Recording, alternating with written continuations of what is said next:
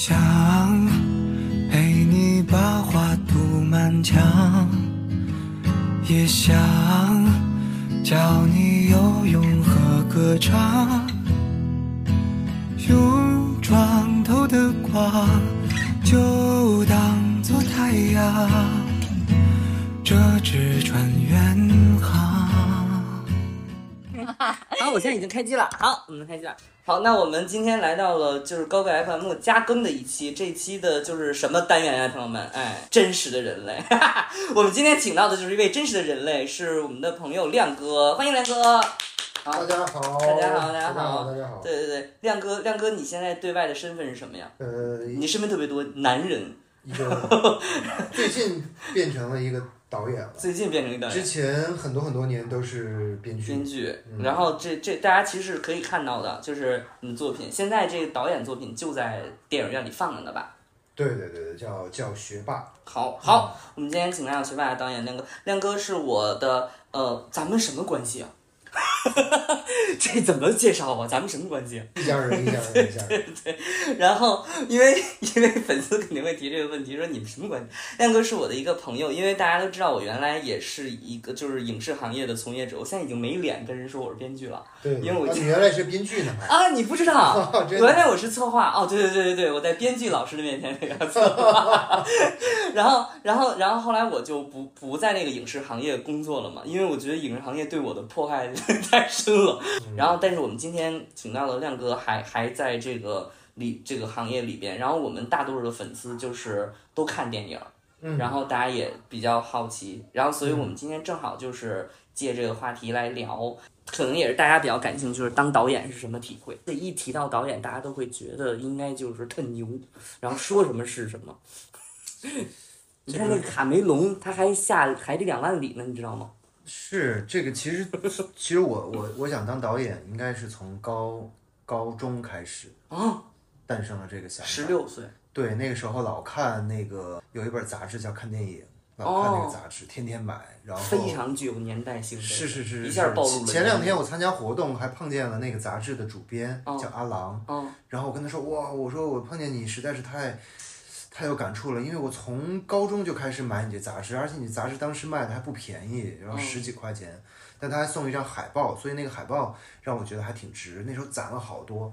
阿郎当时还跟我说，他说要不然我们回头也做一期这个这个专访，就是当年一起谁看看电影拍的对一起当年看电影的人，现在拍电影了？进了看电影的杂志，我说那这个太太有感触了。嗯，对，其实那个时候我从高中开始就就那时候想当导演嘛，然后后来就决定要考这个导演系。我记得我第一次跟我爸说，我说我想考这个导演系，然后我爸说这个是个专科学校，你这学习不好的孩子才 专科才去。啊，在这在家里实在对这个对导对对导学对这个艺术学校他没有概念。我们很多粉丝都是这样，啊，对，只要一学艺，谁学艺学习不好才学艺呢。对对对，都觉得是个专科学校嘛。然后我说不是，我说我查了，好像是个本科。然后家里实在也没有这个关系。听听吧，朋友们，在读书人家里，中戏是个专科学校。对，是。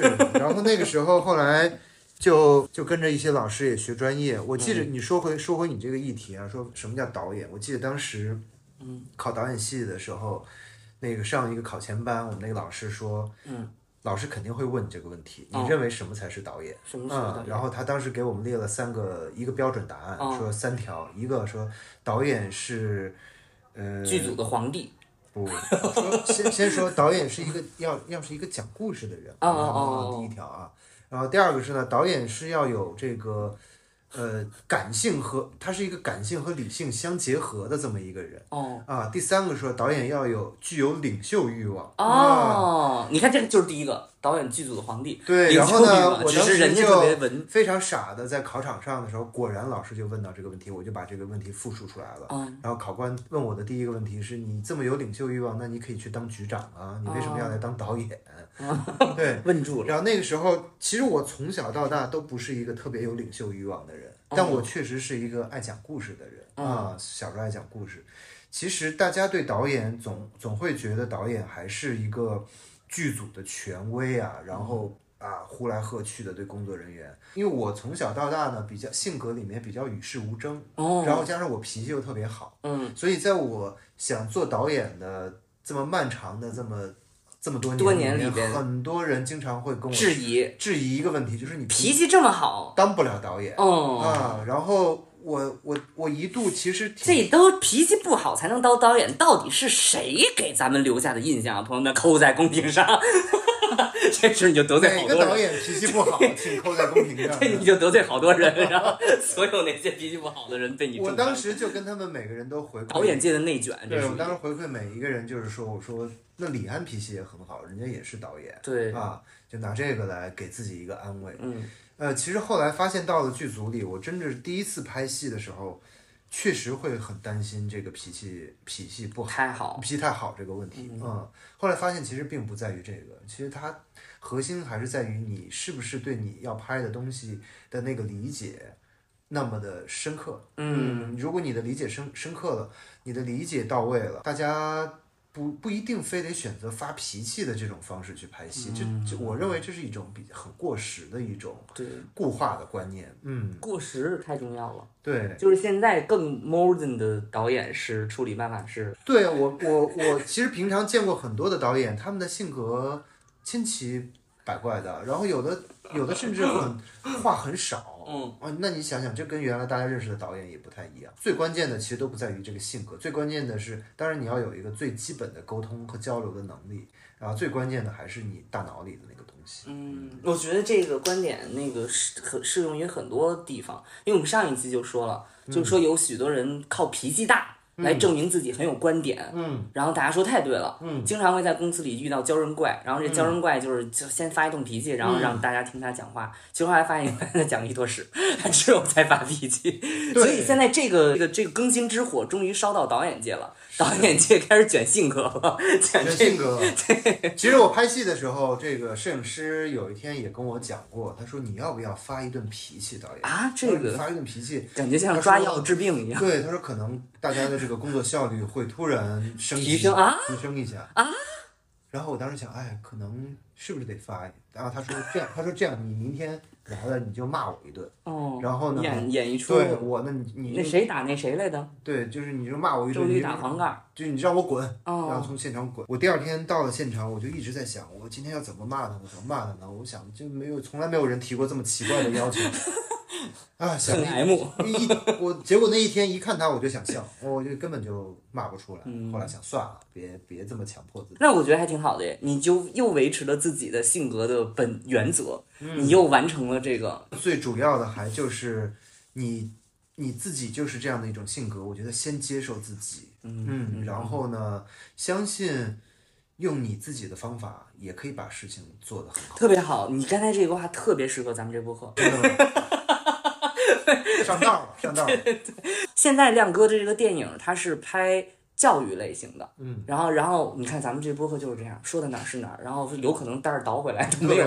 对，没有逻辑，嗯，然后。他是拍教育类型的，然后亮哥本来就特别紧张，也不是紧张，是紧张吧，就是算就不知道待会儿怎么说。然后他要提纲，咱们这播客咱们都知道没有提纲，是是是，对，然后然后我就想，这个正好其实谈那个教育的那个电影，因为我们也一起看了。你为什么在这么多题材里，就是你想要从编剧转导演的时候去拍这个片子，选的这么一个题材呢？这个我一直没问。对，其实是那时候一七年年底吧，然后我那个时候自己特别想，嗯，想自己做一个，因为之前做编剧都是相当于你写出剧本儿就把它交给另外一个导演了。嗯，我记得我最后一次写剧本的时候，我定稿那一天，我就迟迟不发那个剧本给导演，我我我最后还是得发，我就跟他说，我说这个这孩子我就交给你了，哦，你好好把他给养出来。我完全理解。然后我说我再往下，我对他已经无能为力，不能再做什么了。嗯，但但但结果发现养成另外一个样子。对，结果那个样子其实并不如你所愿嘛。然后那个时候我就诞生了一个强烈的愿望，到底生母重要还是养母重要？后来你想要从 从生到养自己还自己养，必须要亲生，对吧？你看我这比喻是不是特别恰切？是的是的特别恰切。就是电影就是这样，朋友们，你有的时候，你因为现在我看一下豆瓣，大家现在终于分清什么叫编剧，什么叫导演了，对，就开始原来只骂导演，现在也学会骂编剧了。对但是我想说的就是，不要骂编剧，不是很 多不是编剧能决定的。我现在想说的是，导演和编剧他就是一个生母一个养母的关系，你不能单纯的看这个结果去判断到底是哪个环节出现了问题。对，但是所所以这个就是咱们进行一个提升，这就是观众的那个提升啊。是的这咱们还是有一些价值的。对，这个确实确实提升了，确实因为从从自己你决定亲自养它，不管你骂编剧还是导演，都骂的是我。对对对，这样的话 就完全可以自己做主了。所以你当时就是想，对大多数导演都是这原因。啊，就很想自己生一个孩子，把他养大。然后那个时候也写了很多故事，然后但都都会发现那些故事，要不然依靠一个创意，要不然依靠一个类型上的小聪明，你就觉得这个故事没根儿。嗯呃，然后呢，嗯，加上那个时候我自己对市场整个的感受，我觉得你光靠一个抖机灵啊，就是或者是写一些喜剧段子啊，这个事情已经吸引不了观众了，因为观众也在进步，市场也在进步，嗯。所以那个时候我就觉得一定要是跟他观众的生活有关系，嗯。跟他的痛点有关系，跟他生活的这种情绪价值有关系。所以你最开始从，呃，怎么能让这个作品更有深度，或者是更能跟大家连接的角度上思考。对，其实深度当时都没想，我觉得最主要的就是跟大家生活的那个关系。我举个例子啊，咱们朋友们可能没有做过这电影，我举个例，我懂你的意思。你看我说不对，因为大家都是很多那种桥段性的、搞笑的，它更像是短视频，就是你你没头没尾的，反正就是逗你发笑、啊，然后这东西哗哗大家就散了，嗯，然后你看完之后可能根本不记得看了这个电影，然后然后就是这样的一个东西，我特别理解。是，但是电影就是播客，对，但其实因为有一些电影，它哪怕没有什么深度，哪怕没有跟你生活的连接，它、嗯。它就是纯粹的逗你欢笑，它也有它自己的娱乐价值，就是大家进来以后笑一场，嗯。它它也有它的价值。可能从我的创作上来讲呢，我就觉得好像够了。必须得得再找一些这种我懂我懂，嗯。我那拍抖音拍两条就火了。一下就百万播放，我说哎所以呀就哎呀，那这个东西咱们得做点你怎么从电影圈就走了呢？我就做播客了 我在电影行业没有做成前面那件事情，啊对，然后后来就录播客了，这只能自只能自吹自擂，没办法，这对只能这么。然后，然后，所以回到你刚才的话题，到那个时候，我突然就是身边所有有孩子的人都在跟我吐槽关于养一个孩子啊，然后上学这个事儿有多么难。嗯，然后我就觉得很，哎，讲那些故事都很心酸，也很搞笑。最早听到的一个故事，我觉得很匪夷所思，是我一个朋友，他带着他。他花了钱把他的孩子放进了一个更好的一个国际小学啊、然后那个学费呢，可能比之前那个学校每个月要高了那么一一万块钱吧。他觉得他自己还是能承受的。结果孩子上了学的第一一个假期回来布置的作业就是要看极光。哦，而且这个看极光呢，他爸爸就很困难了，说，哎呦，咱们从来没接触过这 level，要看极光，对，说要不然我们就去漠河看极光吧那。漠河没有极光，呃，漠河有，有吗？我去过，我咋没有赶上？漠河是中国唯一能看极光的地方。哦然后，但是呢，在学在得他们这个学校，段吧，对他他们这个学校就不能去漠河看得看阿拉斯加的极光，对，得去北欧看因。为人家是国际学校。是的，是的，嗯是的。然后于是 这个事情就让这个爸爸非常的 太好笑了。匪夷所思。我我听上去我感觉很不可思议，很荒诞。但这就是金腰带，你是听说过啊金腰带吗？是，就是有一个人捡了个金腰带，嗯然后人家说你配这金腰带，你得穿一个金裤子，嗯，他就又攒钱买一金裤子。人说你要配这金腰带金裤子，你得开一金车，哦，他就越搭越多。啊，是是，是这国际学校就是这样，是的，是的，是的，你你入学那一万块钱只是一个起点，只是开始看极光的门票。对，它所有的配套才是你的 妈哟你的过程，。妈哟，这个贵族学校可不能去了。明年的贵族学校，这个这不是不是贵族学校，人家国际学校哈，对，一个国际国际学校，人家明年那个要求是上那马斯克那星链上，看看 俯瞰俯瞰我的祖国，太糟糕了，这太糟糕了。所以中间就当时我就觉得，就这种故事听到了很多，哦。就就开始不停的去跟他们聊，嗯，然后发现比我想的啊要要多很多。嗯。那其中还有一个故事也挺让人心酸的，也是说 心酸朋友们，就是一个一个咱们一个学校吧，然后妈妈妈妈就是过圣诞节，嗯。然后说那所有的妈妈都在里面群策群力，在妈妈群里面，嗯然后有的说啊我我我就来所有的红酒就我来负责，嗯啊那个说我我们家这个地方可以当做一个场地供大家，嗯嗯然后呢我这个朋友的妈妈呢啊不我这个朋友的。这个这个妈妈就说：“她说这样吧，那圣诞树就由我们我来家承担来承担。然后他就在淘宝上挑了几个圣诞树，嗯发到了群里面，说大家妈妈来选一下，嗯究竟用哪一棵树？嗯呃，群里面就没有声音了，回复了。哦过了一会儿呢，一个跟他关系比较好的妈妈就私信他说，他说这样，那个我们几个妈妈呢商量了一下，我们不不想买假树，我们哦我们准备要搞一棵真的圣真树啊真的圣诞树。那这个妈妈就完全不知道要去哪儿才能搞到一棵真的圣诞树，然后就对呀、这砍树犯法就说。那那那那不行，他说那我们家也必须得得为这个这个出份力才能融入这个教育的圈子。对，所以那个那些妈妈呢就说，那这样要不然你让你让孩子爸爸来扮圣诞老人吧，因为圣诞老人没有人选。嗯，那这爸爸呢，其实从单位上好歹也也也是个小小小头目啊，小头目啊，去那儿。扮了一晚上圣诞老人，哎然后呢，他妈妈呢就在现场负责给其他的妈妈和孩子拍照。嗯一晚上，他俩的他俩的孩子谁都没顾上，然后孩子也没吃饱，就带回家。嗯这个父母俩就吵了一架，说为什么呢？非得要这样？就是嗯何苦呢？我们参与呀、我特理解。但是不参与呢，你就会觉得好像没有帮助孩子对呀、赢得。其实那个面子是爸妈的一个面子啊，对，但是我听起来，但是如果一旦你进入这个怪圈儿，你就会但不是啊，但我听起来是很健康啊。嗯就是你比如说那爸爸他在校单位领导，你再大领导也是孩子他爹呀，你也得要扮演圣诞老人嘛。你看那美国电影不都这么拍吗？是，其实这个，其实这个这也是一个意识问题。哦你改变了你的这个看法，你的所有的一切都变得顺其自然。对对你如果用那个体系去衡量，你就觉得这个非常合逻辑。对，如果你的自尊心在这里面作祟，那你有可能就接受不了这个事嗯情。嗯嗯，所以后来就他们这个最后这对父母的评价是啥呀？就觉得这学校挺会搞的。啊，不就是就是因为小朋友去到人家家里面，看到人家家里的环境也特别好，嗯，回来了以后，第二天过生日嘛，然后小孩许的第一个愿望是，我希望我们家里不要那么穷。啊？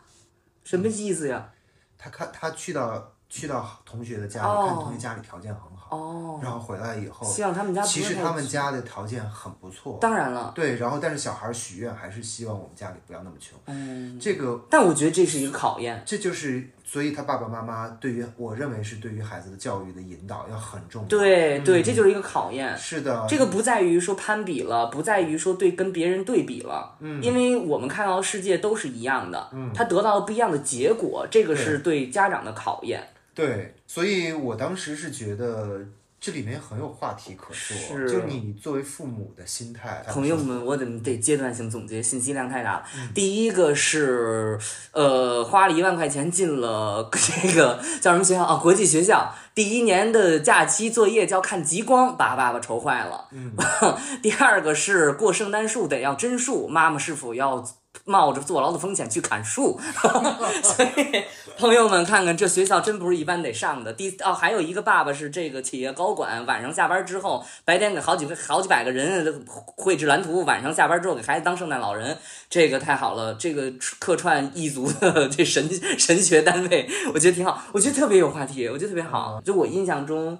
那个叫小米，他的表哥，嗯嗯可能实际上就在一个那样的学校嘛。嗯嗯嗯。朋友们不了解，去看电影啊。你说，对，其实其实其实这只是一个引子，然后其实随着你后面越来越进入到这个教育世界的时候，你会发现哇，这个世界里面太丰富了，有学区房，有培训班，嗯，有所谓的什么国际小学，有特长我也是嗯。我在看你那个电影的时候，我才第一次感觉到，嗯呃，教育是一个全社会在关注的事情，嗯就是它不仅仅是父母的问题，嗯，就是它是就像你刚才所说的，有一大堆的东西来保保护也好，或者保证教育也好，它很多东西曾经不存在，它仅仅是因为教育而产生的。嗯，这些东西让我第一次觉得，我们果然还是非常重视教育的一个国家。对对 对对，嗯呃，其实从我采风的那几年，我认为就是大概在二零一七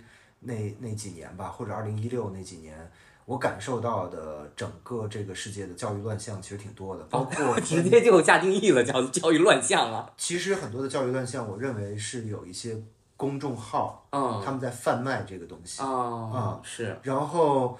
包括那个时候我，我们看到很多十万加的号，嗯然后他们的标题在贩卖教育、教育焦虑，有的甚至是打着灌输怎么样去好的呃，教给你怎么样的好的教育，但最后你会发现啊，它竟然是一个呃一个一个培训辅导的一个广、哦广广告或者推文，就他那个时那个时候让我感觉这是一个啊全民的一个共同关心的一个话题。嗯嗯嗯，对，而且你确实是感受到身边的人太苦了，这帮家长，嗯，孩子也太累了，嗯，然后所以就想做这个电影了。对对对，呃，我我觉得这个是一个特别，就是要有热忱、要有热情的事情才能生发出来的，就是。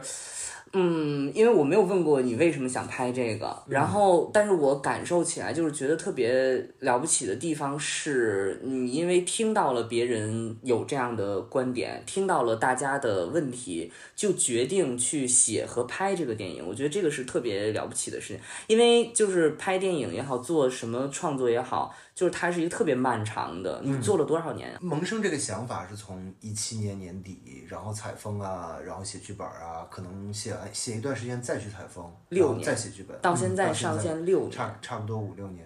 但是中间也是因为有了三年疫情，然后也耽误了很多的时间，嗯，呃，但基本上我时间都扔在这一个事儿上。是因为、因为我我跟亮哥认识的时候就知道亮哥在忙这个项目了，然后当时是一个比较初期或者中期的阶段，反正兜兜转转吧，可能他也是看着中期了，突然又变初期了，对吧？然后然后后来这个事情就就后来上线了，所以那天我看完了之后，我我自己真的感觉是。很感动的，就是，呃，因为我我第一次看到，就是算是旁边看着，在旁边看着有个电影这样产出，然后而且是编剧导演一个人的身份这样去做，我我是觉得这个非常漫长。因为我自己为什么说我觉得这个特别了不起，是呃，这跟大家分享一下啊，写东西真的是一个特别漫长的过程，然后你要想把它弄成一个电影，也是要特别复杂的一个过程，然后在这个过程里面，如果没有非常执着的那个动力，是特别难坚持下去的。我觉得这里面也会有一些性格上的一些因素。太好了，我们就爱剖析人的性格。啊对我们这播客上来就点评人品。是因为因为我因为我我从小到大都属于一个不太聪明的一个这么一个人，不太聪明的孩子。很多人都这样自我评价哎。是我那我们家唯一考上那个名校的大姐也是这么说自己不聪啊，明。是吧？是吧？对对，对，所以所以在做一些什么事儿上呢，我从小就很喜欢下那个死功夫。嗯嗯，然后再加上，呃，其实我一直在这个行业里面觉得，哇，就是这个行业会让你看到很多很多很聪明、很有才华的人。对，电光火石，是，然后一夜之间成为明星的，对，然后一夜之间爆红爆火的，啊，很多编剧他甚至最初都不是做学科班学这个的，嗯嗯，可能都是从别的地方转过来的。是所以，所以呢，我我所以所以从从我的呃长久以来做事儿的一个习惯上，就是比较属于持久力比较强，耐力比较强。然后，因为我觉得你不属于特别聪明的吧，你就只能拿这个东西来顶你的这个事儿。你会这样觉得吗？我会，你不会觉得说，其实这是一种品质，因为因为我原来看过有一个演讲 TED，然后说嗯所有全球总结下来成功的事情和成功的人最重要的品质不是教育。不是出身，不是你的经验和能力，是坚持。但是那个单词是什么？打在公屏上啊！我英语不好，因为这个就完全打中了我的弱点。我就是坚持性特别差的一个人。嗯嗯嗯嗯，但说到这儿呢，我又会再给你补充一个我的想法。我觉得一味的坚持其实是无效的。哦，嗯，就是在其实你在坚持的过程当中，你还是要思考。嗯啊、然后思考的这个，也就是说你坚持的这个路径它对不对？然后或者是说你这个人应该在哪个路径上去坚持？嗯啊、其实这个蛮重要的。但是你十六岁就知道你要在电影上来。我们现在很多客不听二十六岁还不知道在哪儿待着呢，就 咱们也还不知道在怎么怎么着呢。但是你觉得这是一个性格，还是你更早的理解到了这一点，还是说是一种幸运？我们把幸运刨掉吧，因为一定会有哎，我觉得这是一个幸运。啊！你看，你看，这这这就是我现在对中年人的理解特别深刻。我们上次刚说过，就好像到这个年龄，大家都会觉得某个选择是幸运。不呃，我觉得能让我在很小的时候特别强烈的知道自己想要干什么，这个这个绝对是老天给你的一个礼物。嗯，嗯，其实很多我我头号感谢老天，第二次感谢就是那个电影什么电影什么那那看看电影 杂对志是吧？对，第二感谢对对对对看电影杂志现在已经跟老天爷这一个一个 level 了。对对对对对。哎，其实说到这儿，说到这个，我我觉得得感谢我当时的一个老师啊。嗯其实这个老师，我认为在这个这个话题里面也是一个一个点。嗯就是那个时候，我我我的高中是一个绝对的重点中学，然后那个山东的重点中学，山东的重点中学，然后所有的学生全部都是学霸，然后他每个孩子都很像是流水线里面出来的嗯理解理。解理解。然后那个时候你在这个学校其实是一个很自卑的一个状态，哦然后唯独有我们的一个语文老师，他们他做了一个事情，就是让我们在每节课语文课上课前十五分钟去去自己演讲一番，你讲什么都可以，他完全不受限。嗯，我当时就开始讲王家卫，哦，然后我讲王家卫的时候，我突然一下子发现啊，原来我在这样的一个群体里面是有一个东西是你们不了都解不会的，都不会的，然后是我能滔滔不绝的。输出的，嗯，然后这个东西会给你一个特别特别大的自信。讲和被讲、听和被听的关系在这时刻倒置了，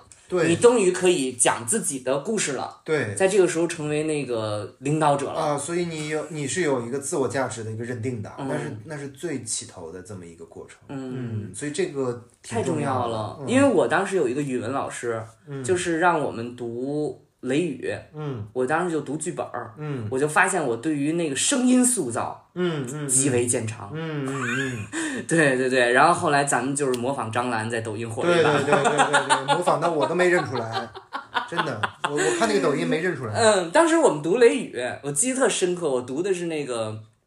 那个那个角色周朴园是不是？窗户谁叫关上的？你看现在一样，宝宝们，你看还是这一套东西。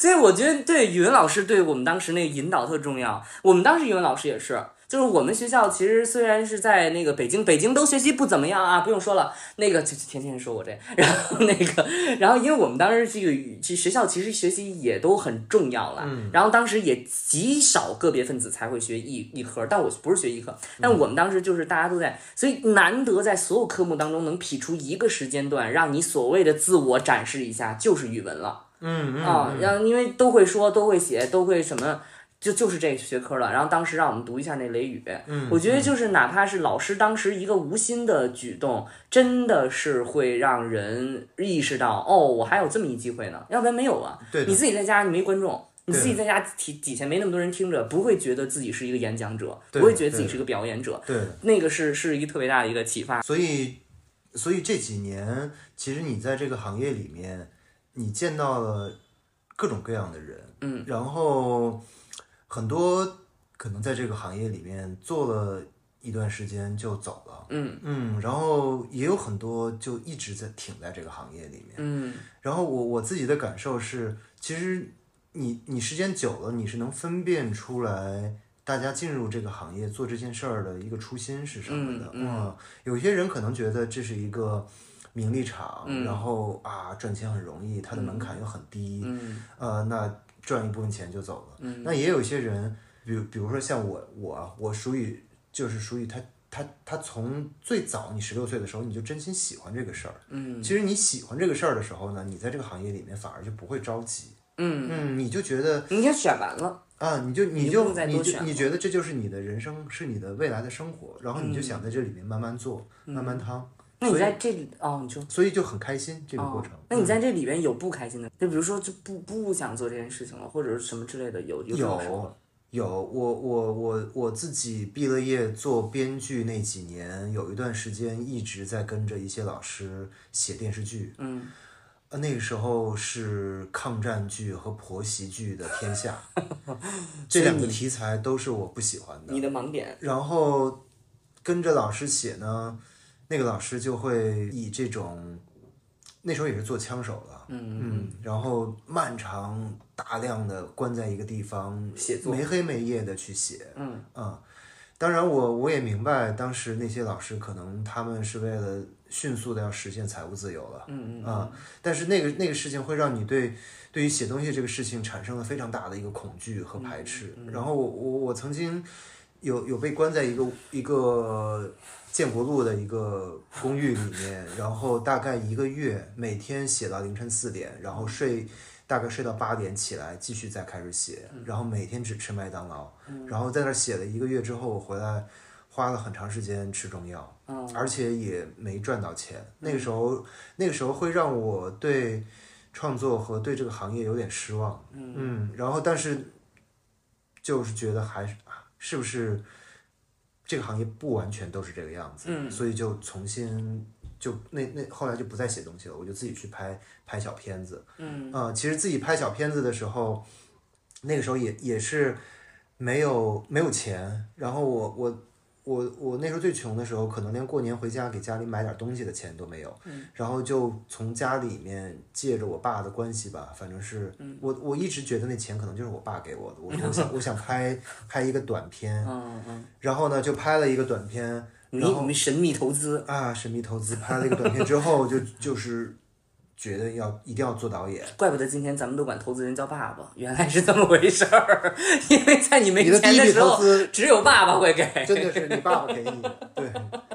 然后我那时候拍了这个小短片，就骑着一个，我记得骑了一个摩托车，嗯，那时候视频网站刚刚兴起，然后去什么乐视啊、爱奇艺啊、优酷啊、土豆啊，背着一个电脑，里面放着我的碟片，然后到处去给人家推销哦，短小小短片是吧？小短片。那是什么年代的事儿了呢？那时候是互联网刚刚兴起，刚刚开始，嗯那你各大平台刚刚兴起哇。塞哇塞，那第一批做这种互联网短片，那个那个时候那短片就是不算是第一批，但是已经有人开始做了，并且做的还不错。然后呢，就我知道，大概是可能叫什么，后来叫优土，就是优优那时候什么老优酷、优啊酷、土豆出了一个老男孩儿什么什么，哦就是肖央跟王太利拍的那个，那时候已经出来了。哦，啊，你就会发现哇，原来我们是可以花一些钱拍拍网络上能看到对对的对剧情性的东，西。然后就等于拍完了就哇塞，每天我觉得那时候很像是一个中介啊，然后或者是一个保险推销员，因为背着个电脑，然后骑个摩托车到到人家公司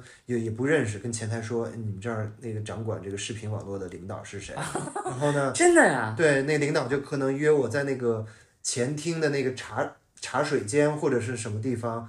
就说什么东西啊，拿来看看吧。我说我拍了一个片子，我说我特别希望在您的网站上能放，然后您看一看这是个什么东西。然后看完了说啊，那留个电话，嗯，大概这样。那个时候我基本上什么风行网啊，什么乐视啊，都跑过。啊、酷六什么，就是这些网站每一家都跑过。哇塞！哦，原来当时是这么回事儿，对，当时也遇到 是碟片。对，当时遇到很多骗子，那骗子跟我说，有些人说，哎，你想不想放在优酷的首页播放？我说我很想。他说你给我三十万，然后我帮你搞定这件事情。哎呦，朋友们，听我说我这片子才几万块钱拍的，我哪有三十万？然后我们这播客早就说过，这影视圈就是骗子最多。后来没办法啊，我就自己到那个优酷页面底下最底下那一行有什么商务合作，就那个哦电话号联系他码啊，对，联系我，然后我就直接打那个电话问。哦，对，结果后来特别神奇，那个时候还有这个机会，真的都那几个网站正好卡在同一天上映，嗯，呃，同一天是就是播我这个片子，而且都放在了首页。然后那个后来很多人跟我说，哇，你这花了多少钱做这个片子推广？我说我没花钱，我说我就是靠点击。挨挨家挨户的去问去问的。哦，对，然后所以有的时候你会发现你看还是能做这这个就是人人的不同的思维和不同的感觉导致的这个结果的不一样。他大家会认为你花了钱做的这件事，嗯，但是只有你知道你其实是没花钱，所以是靠敲着门。对，所以那个时候你会觉得有些事儿，你的那个信念挺重要的。是是的嗯你就你就一定要把它给做成。对那，那就是能做成。希望我妈能听到这期节目啊！我那个奇葩说前三没给人塞红包啊，好，她到现在都觉得你这特别好笑。我去那奇葩说，我说我那个被刷下来了，我妈就说你呀、肯定是没给人送红包。我说你这这你你你你加边儿去吧，肯定是送了，其实 钱数还不够。这反倒点了人家了。所以我觉得正能量啊，咱们这播客鲜有的正能量，正能量，正能量，正能量，没有红包这个事情，因为我都是过去的教育乱象。对对对教育乱象，视频乱象。对对对，现在好，然后然后其实那时候就是送送了个碟片呢，你就能，嗯，然后我第一年是送碟片，第二年是去报奖，嗯啊，那个时候就是各种各样的微电影奖我都会去投啊，每天我在家里就干一件事情，就是填报名表以及送快递。我想这有一个问题，就在这个时候，那比如说投射到所有人的生活里，可能一个想要成为独立品牌的人，他这个时候此刻他可能是在为某一些他并并不了解的品牌在做代理，投射到可能自媒体，他现在可能在做一个非常非常小的号，投射到一个学生或者研究人员，他现在可能在给别人做一些研究的很细枝末节的打工的。这些东西跟你最终的那个理想，由于差太多，你会觉得有距离而觉得干劲儿不足吗？或者当时你在做这些事情的时候，你会觉得这件事情离我最终想做那件事情太遥远了？我会觉得你会有这种过程吗？还是说你是那种呃，那个时候完全是没有选择。你哦你你你一定是觉得跟你想做的那个事情距离太遥远了，但是你觉得只要在做，你就还在还在那个往那个方向去走。哦嗯，你就觉得，因为我当时拍完第一个小片，然后去送奖，送各各种各样的奖，什么那时候也很多野鸡奖，然后。嗯那你有了第一个片子，你就于是通过送奖，你有了第二个片子的机会，然后有了第二个，你就有了第三个，嗯，然后呢，那时候就觉得你也不知道那个头儿在哪儿，你也不知道未来你什么时候能拍上个电影，但是你就觉得你好像还在做这个事儿，嗯，然后就好像哎，每次又多了一点机会，多了一点机会，那你会有一种恐惧，说这件事情一直在做这件事吗？就是我一直在做这件事儿，我不会再有下一件事儿，不会再有一个所谓的飞跃和成长，因为可能大多数人很花了很多年时间都在那儿推推磨盘，一层一层的推，一层一层的推。嗯嗯，你会有在那个时刻会觉得某一年那个时间阶段是在那儿推磨盘吗？嗯，可能我觉得我那个时候都来不及去想这个事情，那个时候就一股脑子全部都在往前冲冲冲冲冲。嗯嗯，然后我现在再回想起来，我我我觉得那也未必会是一个唯一的正确的选择。明白。嗯，所以当时那你会觉得在选择上错过了什么选择？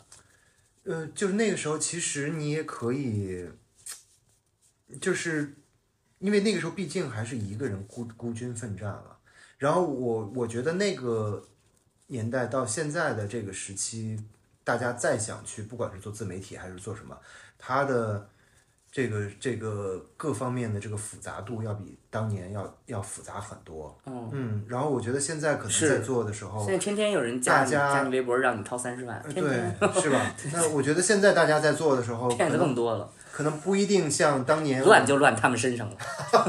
可能不一定像我当年那么一根筋的，就是要去做这一个事儿，可能他会有很多方法。嗯嗯，比如说你跟某些人去寻求合作，嗯。然后用他们的力量去帮助。但如果今天，比如说你你又又小了十岁，你会你会转变那想法吗？还是因为我这个问题就是说，是人的性格在那个时刻有了那样选择，还是说是因为所谓的年代的区别？我感觉是因为人的性格。性格，嗯，我觉得人就是在就算再往后十年，你会发现每个年代都有这个人，就是他就在那儿做着这件事情，嗯这就是他的性格。我觉得这就是那个品质。嗯，嗯这个这个就是一个特别，我觉得是特别宝贵的品质。我我真的是觉得，因为我经常会觉得我，包包括其实我觉得很多人都会有这个情况，你耳朵里会听到很多杂音，你耳朵里会听到好多杂音说，你要不然试试那个，嗯，你要别不要在这件事情浪费那么多时间，你要不然呃，你换换一种方式。就它会有很多这种杂音，而且今天的人会更多的听到这种杂音。嗯嗯嗯，我所以我觉得是一种品质，我觉得可能跟年代没什么太大关系，每个年代都有投机分子。对，因为因为我我外公本身也是一个梨园梨园世，我本身是梨园世家嘛，然后我外公也是一个京剧演员，然后我觉得也会受到他的一些影响，因为他小的时候天天在我耳边说的一句话就是人要靠本事吃饭哦，啊、所以我其实从我的成长经历里面，我就特别希望自己能有一个手艺，嗯，就这个手艺会让我特别有安全感，嗯然后呢，就是能能活下去的这么一个手艺，对，手艺。然后，所以我就不属于那种能在是能在整个的社会上迅速发现这个社会的投机机会啊，机会或者流量密码或者怎么样的，通过一个资源置换或者是资源的搭接，然后我就一下子是的，这个这个就会让我很没有安全感。我懂，我就得 一直是处在一个我自己有一个能吃饭的手艺里面往前一点点走。技术把握在自己的。的手里，对你的未来就把握在自己的手里。对对对，包括我现在你说现在其实你能有更多的机会，更多的资源，但其实这个这个想法心里面还是这个样子。嗯，我觉得是，我就特别理解。我在这儿，我我也在反思。我在成朋友们，我们都在反思，因为因为每一天其实大家都会有，因为现在看上去就是机会太多了，但是我觉得，嗯，我觉得就是一种品质，我觉得是值得学习的一种品质，就是可能你像你比如说，可能在十六岁的时候就看到了这个，然后然后你每一步都会在这个往前跑、往前奔，然后你但你自己形容自己叫笨。但是其实太多，我听过很多很多的这种人都是形容自己笨，但其实我觉得那个可能就是某种神秘的 力量，就它让你觉得自己好像很拙，但是其实那个东西是一个不断在燃烧的东西。嗯，然后我我我我是希望自己能够拥有这个 不断燃烧的，但是我好像除了情绪，没有什么 是只持续燃烧的。那也没有问题啊，嗯，因为我觉得每个人有每个人自己的一个性格，嗯，然后每个人。最重要的是找到自己的那个发光的那个点，嗯嗯，坚持下去，朋友们，坚持下去。其实你说的这个，我我这两天特别想分享一个，我刚看了那个《月下》，乐队夏天，乐队夏天，然后它里面啊，电影导演也看综艺啊，是，是是，这社会，这个《月下》很好看，因因为因为你会发现，每个乐队上来，他们都是一套设备，就是吉他、贝斯、鼓，每个人的手段都是一样的。但是你从每一个团队上来，你都能，其实你看到的是背后他对这件事儿的一个理解。这两天有一有一个一首歌叫《麻园诗人》，嗯，就是他跟另外一个团队，那个那个那个乐队我忘了叫什么，他们共同唱了一首歌。你会发现这这两个乐队呈现出了两种完全不同的东西，就是首先那个乐队我我。最开始看的时候，我非常喜欢他的手段，他的那个气氛做得非常好。嗯，然后这个麻园诗人呢，他们同样也很有也很有手段技巧，但是他呢，显然这个乐队好像面对这首歌的时候，创作的时候他着了那么一点点。哦，他着了那么一点点呢，加上这个乐队的人，他就会往你的那个心里多走了那么一步。哦，他其实。他们的技术都非常棒，嗯，差别就是就是那一下，就是那一步，嗯，对，我是完全没听，但我理解你的意思。啊，就那一步让他呈现出了他两个人最后肯定是后面这个马云诗人他们赢，嗯，所以所以这个事儿你就会发现，有的时候特别复杂的一个事情，嗯。最后回归到，其实它的本质特别简单，是你的感受啊，是你的感受，这是我的感受。对我们这个播客也一直在宣传这个，相信你自己的感受，然后去学习的更多的是技巧，然后帮你把那个感受实现出来，这么一个东西啊。就是刚才我们我总结一下啊，就是刚才亮哥讲了自己，呃，从学生时代，然后后来一步一步做这个写，然后在这个血汗工厂里边，为了他所说人叫财务自由，实际上那人掉钱眼里了，然后呢，他。就 帮人写东西，吃麦当劳，然后拍了最早的短视频，这个敲门没给人塞红包，然后也这么一步一步。妈呀，我的人生经历被你讲出来，怎么这么这么是一部喜剧片啊？是吗？我有是吗？我我有，不是你就是喜剧导演呀？你不觉得你没有发觉这个吗？我们这播客天天就是他们就是在这捡乐，我讲什么都觉得很有意思。太好了，能给大家我的人生能给大家带来一点娱乐，那也是不错的。我们然后这么一路过来，然后现在拍了电影做导演，然后现在这个电影再说一下哈，现在在电影院能够看到。我觉得体会起来就是，我当时看那个电影的时候也在想，就是教育当中什么东西对我们来说最重要？我觉得可能在你刚才跟我讲的时候，我感觉可能我就是那个感受，就是爷爷说那个话，嗯啊，然后那个东西是最重要的。就是它不是你在于学了什么，或者是知道了什么知识，，or 在什么样的一个学校里边，也是我看你那个电影里最大的感受。因为当时也不是说，就是我感觉父亲他是最好的老师，然后他的那个爱的表达是最好的教育。这也是我在后来接触了一些人之后，我的感受是那个东西是最宝贵的。他好像就像是一个。一个火种一样，嗯，哦，你你后边长大，我我就感觉我后面长大，我在这个世界里边，就像在我的世界，在那个素材世界里边，砍树也好，挖泥也好，我要盖的那个东西的那个图，一直在我的最幼时的那个心里边有，嗯，就是取决于我们，就像你说的材料都一样，大家最后搭的东西不一样，嗯，然后我们看到有人成了这样的材，成了那样的材，是那个图纸不一样，那个图纸其实是。最开始没有什么技巧的那个东西讲的。嗯，在做这个教育题材的时候，其实我自己中间一度也很焦虑，哦然后因为包括中间我我也去看了学区房，哦，我一边在写着一个不要买学区房的也想搞一套剧本，然后一边在想啊，是不是自己也得买一个学区嗯，房？这就是心理学那让你现在别想白猫。啊，是吧你？心里现在在想什么？嗯，所以白猫。白猫，对，都配合你。然后，所以中间我我一度就经常会发问啊，就是啊，未来你要有一个孩子，你到底要怎么弄他？哦，嗯然后来到现实世界。对，后来我我我后来想的一个最好的状态就是，因为这一路路演有很多观众也会私信我说，导演你拍这么一个东西，嗯，你就是站着说话不腰疼。哦我也想问问你将来有了孩子，你会不会放手给他抱抱，Let it go。补习班？嗯对，你会不会补报补报补习班？我说我我应该也会。要说绕口令儿。然后呢，但是我从我的心里面，那时候我我在想，可能最好的一个状态，我在想我未来孩子最好的一个状态，应该是一个有一个像野草一样的生命力。嗯，这个东西呢，我觉得我太得认同了。不管他未来就是不是上北大清华，或者是还上了一个不太好的大学，嗯嗯然后他的人生将来总有顺境，也总有逆境。嗯但只要他这个生命力他一直有的话，嗯，他一他永远都可以好好的活下去。是嗯，是这个是这个是一个，呃，源代码，嗯，对我我觉得是特别理解。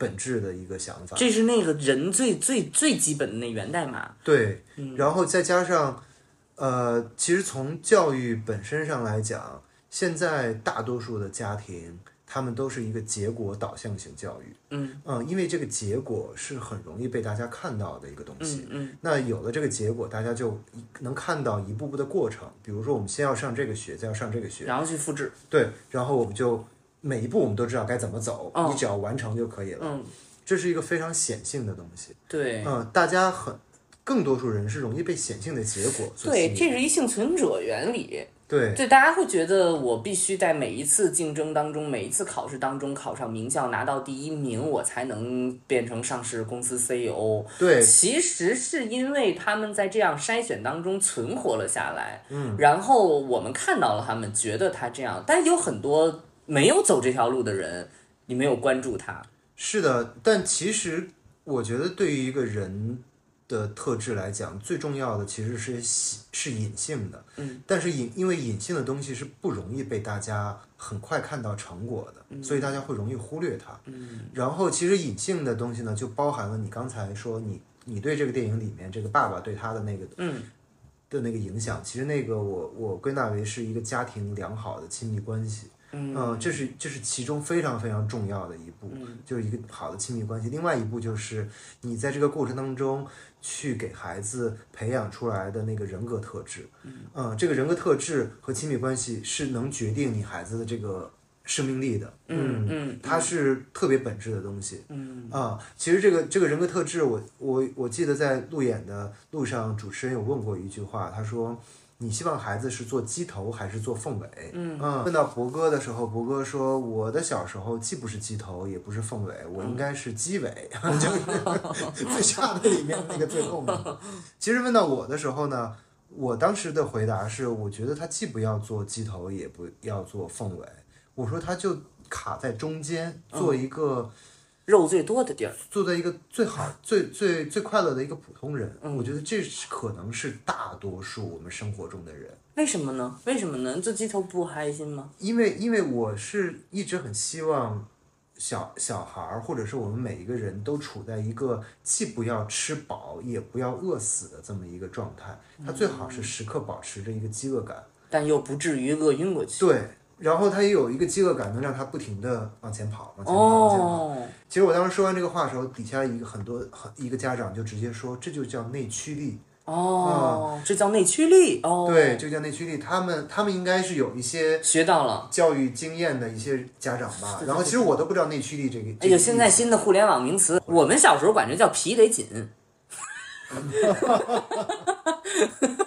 什么内驱力？你皮得紧紧啊！你你能跟你还跟他玩？你知道他不考大学吗？这就是内驱力，就是你得搞清楚自己怎么回事儿。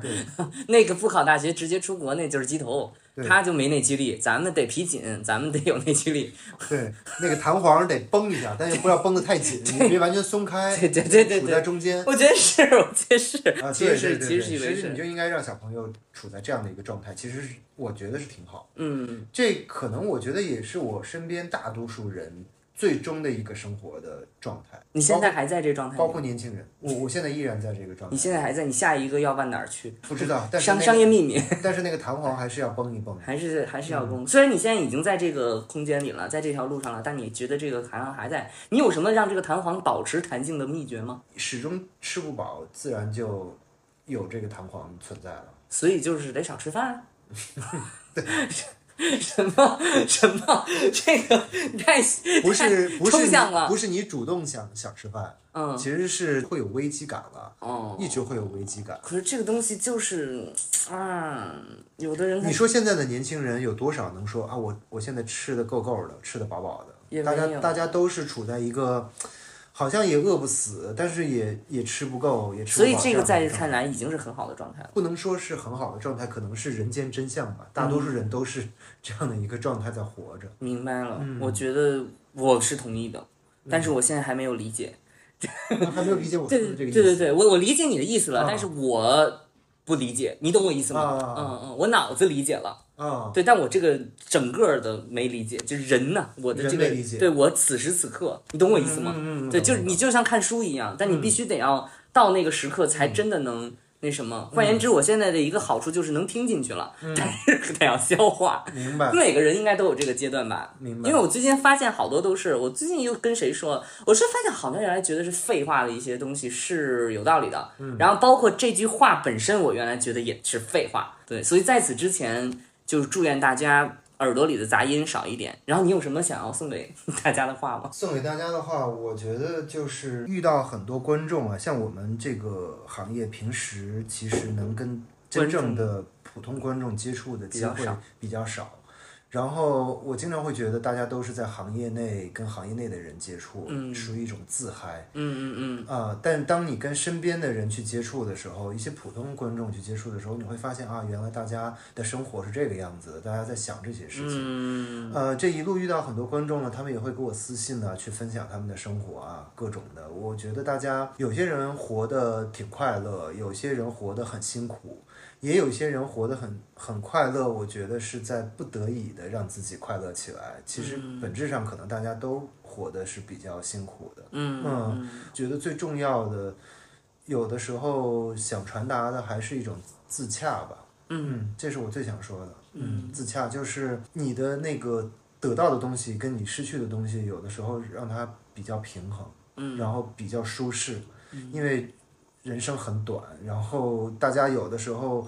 过于的去追求那个你得不到的东西，然后其实也会丧失掉一些本本应该去享受的东西。嗯这这个自洽和舒适的生活，我觉得是挺重要的。嗯因为生活很多大家让大家想不开的事儿哦，啊、有个人从旁边给你讲讲啊，突然瞬间让你今至少今天晚上能想得开。对对对，明天你该怎么怎么着，有的时候可能还是怎么着。我我觉得可能更多的对我来说哈，就是可能大家可能听到之后，觉得说如果我此刻做的这件事情觉得比较漫长，或者觉得我自己在推磨，嗯，可能可以去借鉴一下，就是借鉴你刚才所讲的这一切你的经历，嗯。就是他只要是边走边观察的，然后、呃相对抱着积极一些的心态，嗯。嗯，因为经常耳朵里会有一些负面的杂音，嗯。啊、让你掏那三十万，那你就想，哎呀，你一下就转移了，你一下那思路就转移了，我哪儿去搞那三十万？嗯，这就就就就就乱套了。嗯还是得要想想有没有那个点击我联系 联系官方 看那个碟，我觉得是这个一个逻辑。所以大家在那个推磨的时候，可以可以可以。专心的找找这个点击入口。嗯，好啦，那我们这个就非常谢谢亮哥今天来做客。